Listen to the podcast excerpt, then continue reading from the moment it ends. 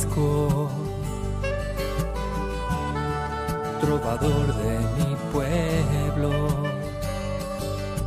hoy perseguido por servir al Señor. Comienza Francisco y Clara, Camino de Misericordia, un programa dirigido por Fray Juan José Rodríguez.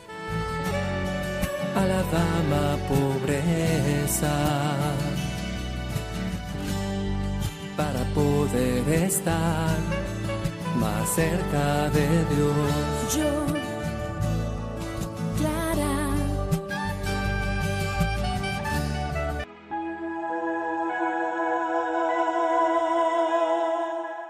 La señal de la cruz es decisiva para la conversión y la curación de los cristianos.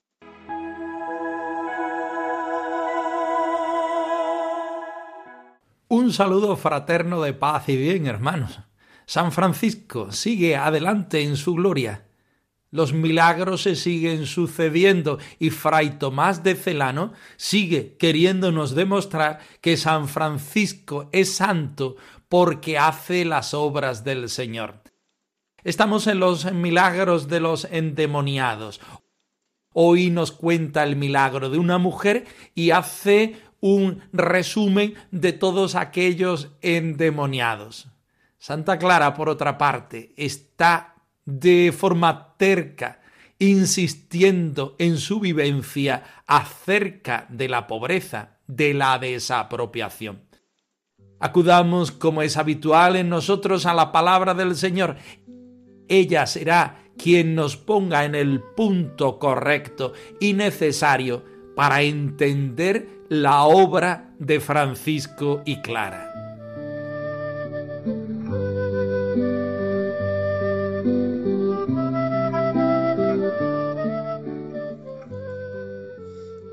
Del Evangelio según San Marcos.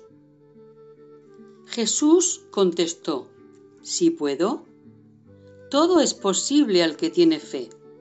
Entonces el padre del muchacho se puso a gritar, Creo, pero ayuda mi falta de fe. Jesús, al ver que acudía gente, increpó al espíritu inmundo, diciendo, Espíritu mudo y sordo, yo te lo mando, sal de él y no vuelvas a entrar en él. Gritando y sacudiéndolo violentamente, salió del niño.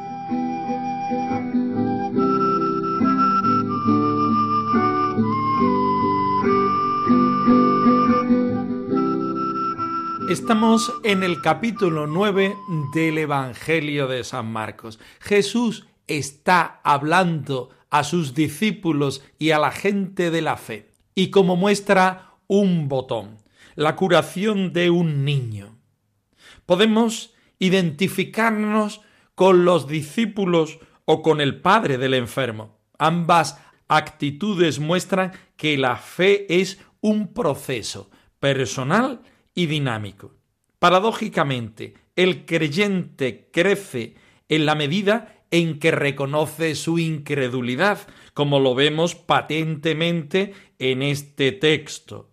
Fiados en sus seguridades, por otra parte, los discípulos fracasan a la hora de sacar del mal al muchacho. Sin contar con Dios, pensaban conseguirlo por su propia fuerza.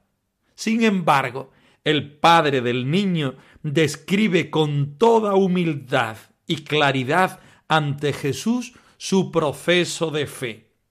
En progresiva purificación, eso también es verdad. Creo, tengo dudas, ayúdame. Esos son los pasos del crecimiento de este hombre. El poder de la fe elimina los obstáculos del creyente, no porque le haga poderoso, sino porque deja a Dios ser Dios, que sí lo puede todo. Conocemos este proceso en nosotros y en los demás. Esta fe es un don divino. Se alimenta con la palabra de Dios, aumenta en la oración, actúa por la caridad, persevera en la esperanza y arraiga en la iglesia. Todos estos pasos que el Evangelio nos quiere mostrar son los que previamente San Francisco ha vivido en su seguimiento al Señor Jesús. Ahora nos lo muestra su biógrafo desde su glorificación, pudiendo así acompañar y ayudar a aquellas personas que reconociendo su falta de fe se ponen en contacto con el Señor utilizando a San Francisco como mediador. ¿Cómo está nuestra fe? ¿Utilizamos el recurso del Señor en nuestras enfermedades? ¿En los momentos en los que, con muchas comillas, estamos endemoniados? Seamos capaces de vivir este proceso de fe en Jesucristo y veremos cómo Él nos ayuda. Si todavía estamos faltos, utilicemos a San Francisco como intercesor.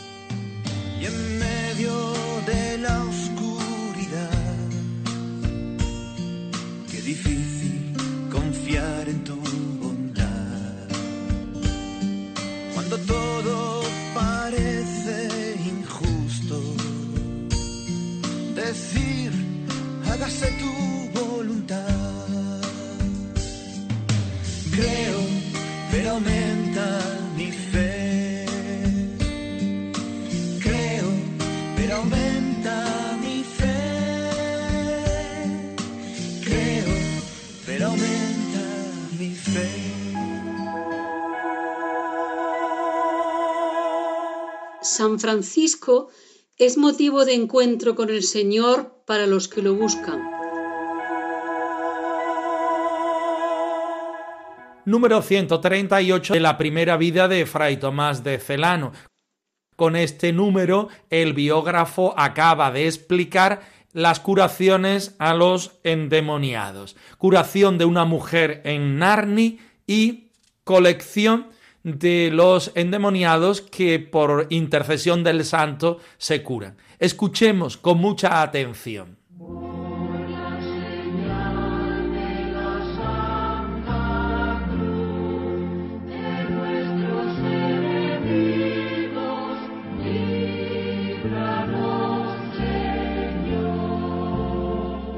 Una mujer de la ciudad de Narni, impulsada por una furia brutal y privada de juicio, hacía cosas horribles y decía disparates.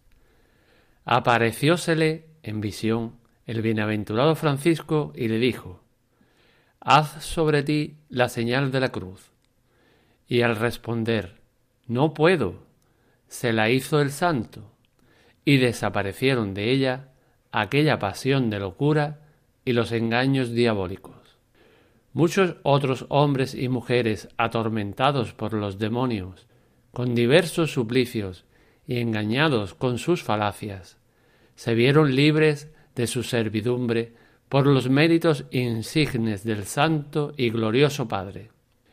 Y como esta clase de gente suele ser fácilmente víctima de ilusiones, es suficiente cuanto hemos referido, y pasamos a los hechos más importantes.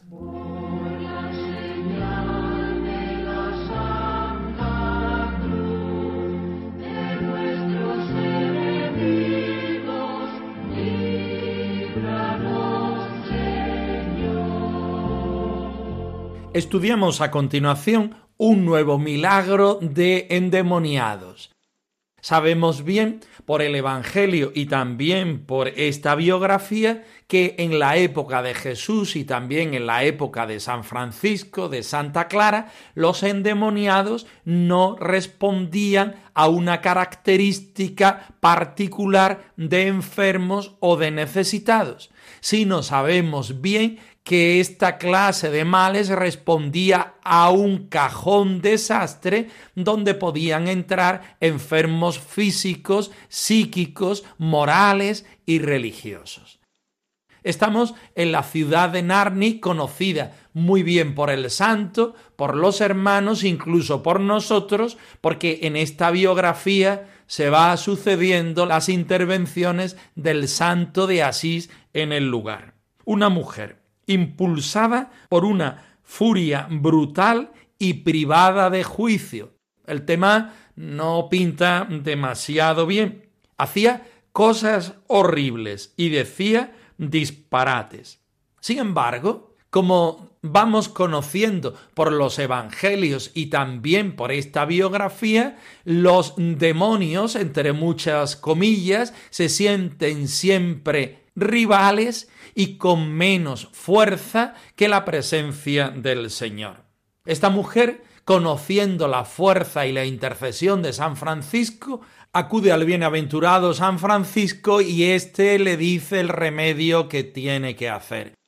Dice que se le apareció en sueños y le dijo que hiciera la señal de la cruz sobre su cuerpo. Interesante remedio, conocido en los milagros de Santa Clara que en esta serie de programas hemos ido explicando. Santa Clara, lo mismo que San Francisco, lo mismo que todos los santos, lo único que hace, no es poco, es poner a la persona en la presencia del Señor, en la presencia del poder que tiene la Iglesia. Todo esto se resume en la señal de la cruz, nuestra fe en el Dios vivo que a su vez es uno, pero es tres personas distintas es Trinidad Santa. Se ve que aquella mujer estaba tan mal que no podía ni hacerse la señal de la cruz. San Francisco representa la fuerza del Señor y es él mismo el que le da la bendición quedando sanada la mujer y libre de estos demonios. Buena mediación, buen remedio el de San Francisco enseñanza también para nosotros. Pongamos al Señor en nuestra vida, pongamos la bendición del Señor en nuestros problemas. Veremos que el Señor reinará sobre cada uno de nosotros y nuestros problemas siempre con menos importancias, con menos fuerza que la fuerza del Señor, se irán y desaparecerán al instante. Señor Dios de la salud líbranos de todo mal, la salud, líbranos de todo mal, líbranos, Señor. Venimos hoy a mirar tus ojos que nos miran desde la cruz, Señor. Nuestra salud parece guerra y como niños en tormenta te buscamos, estamos aquí. El resto del número es un resumen que hace el biógrafo, con mucho criterio, mostrándonos que los demonios son realidades muy elásticas, que no podemos explicar con mucha clarividencia y con mucha ciencia, sino que simplemente todas estas realidades puestas en la presencia del Señor evidentemente terminan arreglándose. Dice que por mediación de San Francisco se curaron muchos atormentados por los demonios con diversos suplicios y engañados con sus falacias. Apostilla el biógrafo que muchas veces el mal tan poco clasificado puede ser de diversa importancia. Pero por otra parte, muchas veces estas personas son víctimas de ilusiones y son engañadas por sus propias incapacidades. Aquí es donde podemos cifrar nuestro punto de reflexión. Es verdad que existen distintos demonios, llamémoslo así, entre comillas, distintas enfermedades, problemas, incapacidades que nos pueden hacer terminar con nuestros nervios, con nuestras capacidades, con nuestra alegría y con nuestra fe. El Señor está por encima de todas ellas. Es cuestión de ponernos en la presencia del Señor, de invocar su Espíritu, de santiguarnos, es decir, de meternos en la bendición del Señor, dejar que el Señor sea el dueño de nuestra vida y seguir adelante. No nos fiemos mucho de nosotros, no nos fiemos mucho de aquella clasificación, incluso de aquellas identidades, de estas enfermedades, problemas y cosas raras. Digámoslo así. Pongámonos en la presencia del Señor, pidámosle el don del Espíritu Santo y que esta práctica de Jesús, de San Francisco, de la tradición cristiana y también franciscana, sean para nosotros una posibilidad real y eficaz para nuestra práctica del día al día. Pongamos nuestros demonios en el Señor. Veamos la fortaleza del Señor nuestro Dios, reconozcamos la intercesión de San Francisco en todo este proceso de crecimiento en la fe y de seguimiento al Señor.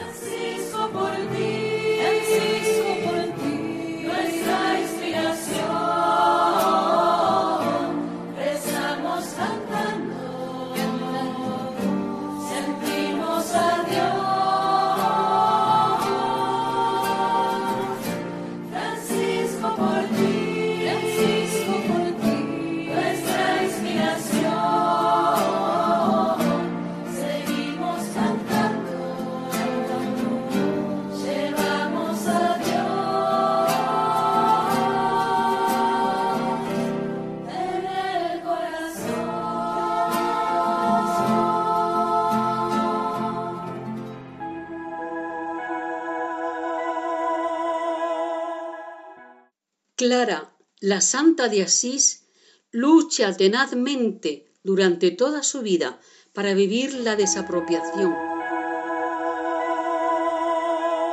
Clara de Asís habitada por la vida y el amor, una biografía de nuestra Madre Santa Clara, de nuestras hermanas Clarisas de Salvatierra Agurain. Estamos en el capítulo quinto titulado Abrazada a Cristo pobre. El punto se subtitula Lucha tenaz y nos habla de todo el esfuerzo que Santa Clara hizo a lo largo de su vida para que el Santo Padre, el Papa, le diera el privilegio de la pobreza. Escuchemos con mucha atención. El privilegio de la pobreza que has elegido de corazón es la corona que te embellece y te configura con el Señor. Yo te prometo, hermana Clara, y a tus hermanas en San Damián, y en torno al mundo a todas tus hijas, que nunca nada les faltará. A consecuencia de esta opción de vida, Clara tuvo que afrontar incomprensiones y luchar hasta el final por mantenerse fiel a ella. En primer lugar, con su familia, a quien la fuga de Clara y la venta de su heredad le pareció una locura. Tampoco la Iglesia llegaba a comprenderla. El Papa Gregorio IX quiso liberarla de una pobreza tan radical dispensándola del privilegio que Inocencio III le había otorgado. Clara se mantuvo fiel.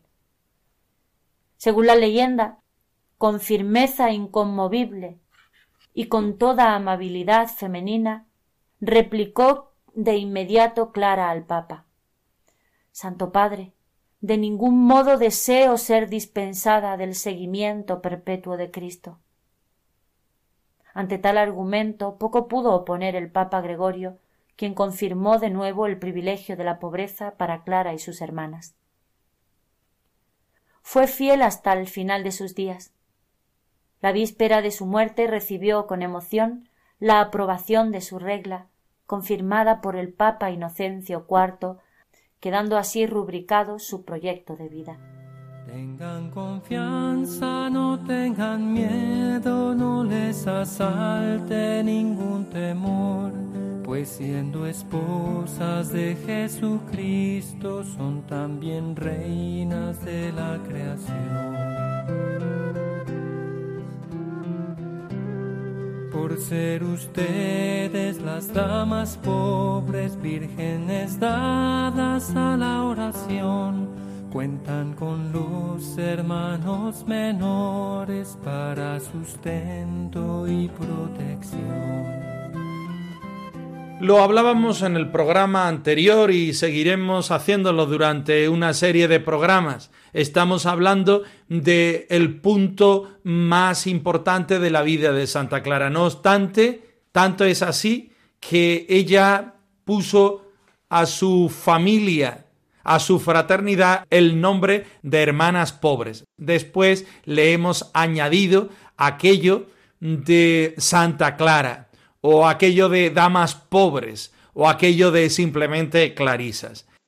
Estamos enfrente de la vida de Clara, de aquello que está en su interior como algo central en el carisma del seguimiento a Jesucristo. Ella quiere ser fiel a esta desapropiación, que evidentemente pasa por no tener propiedades y vivir recluida en un lugar donde justamente desde la pobreza se vive esta opción de vida de la clausura. Santa Clara vive la clausura como una mediación en su vida consagrada, como un signo de pobreza. Santa Clara no quiere tener ninguna propiedad porque iría en contra de su propia forma de vida. Esto le trajo muchos problemas a lo largo de toda su vida, y tanto es así que el Señor permite que ella siga luchando durante toda su existencia para conseguir en esta lucha tenaz que la Iglesia le apruebe vivir sin propio, dispensándola con el privilegio de la pobreza, no tener ninguna propiedad en las cuales ella y sus hermanas puedan sentirse seguras. Con firmeza nos dicen su propio proceso de canonización y ella misma y su leyenda. Con toda amabilidad femenina replicó de inmediato Clara al Papa. Santo Padre, de ningún modo deseo ser dispensada del seguimiento perpetuo de Cristo. Lo tiene bastante claro a lo largo de toda su vida, sintiéndose con la necesidad de ser fiel a la respuesta a Jesucristo. La víspera de su muerte recibe la aprobación pueden vivir las hermanas pobres sin nada propio, ni tan siquiera la pertenencia, la propiedad del monasterio en el que viven. Las hermanas se pusieron tan contentas que cosieron este privilegio de la pobreza al hábito de Santa Clara y lo enterraron con ella. Todo esto sugiere muchas interrogantes a nuestra vida. ¿A qué estamos asidos? ¿Dónde ponemos el acento en nuestra vida? ¿Qué significa para nosotros la desapropiación? ¿Cómo queremos entregarnos dentro de nuestro cristianismo? ¿Qué papel desarrolla la desapropiación hoy en el carisma franciscano y en la vida de la familia franciscana? Pensemos en todo esto llevémoslo a nuestra oración personal y comunitaria, que Clara con su vida nos siga iluminando en la respuesta hacia el Señor.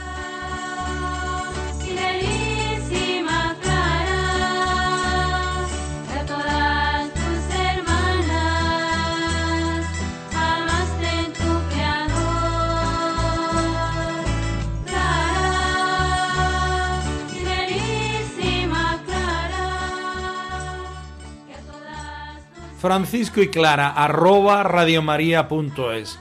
Os dejamos la dirección de nuestro correo electrónico por si queréis poneros en contacto con nosotros en algún momento. Nosotros nos despedimos no sin antes ofreceros la bendición del Señor resucitado al más puro estilo franciscano. Que el Señor os conceda la paz y el bien, hermanos. Por servir al Señor. Han escuchado en Radio María Francisco y Clara, Camino de Misericordia, un programa dirigido por Fray Juan José Rodríguez. A la dama pobreza.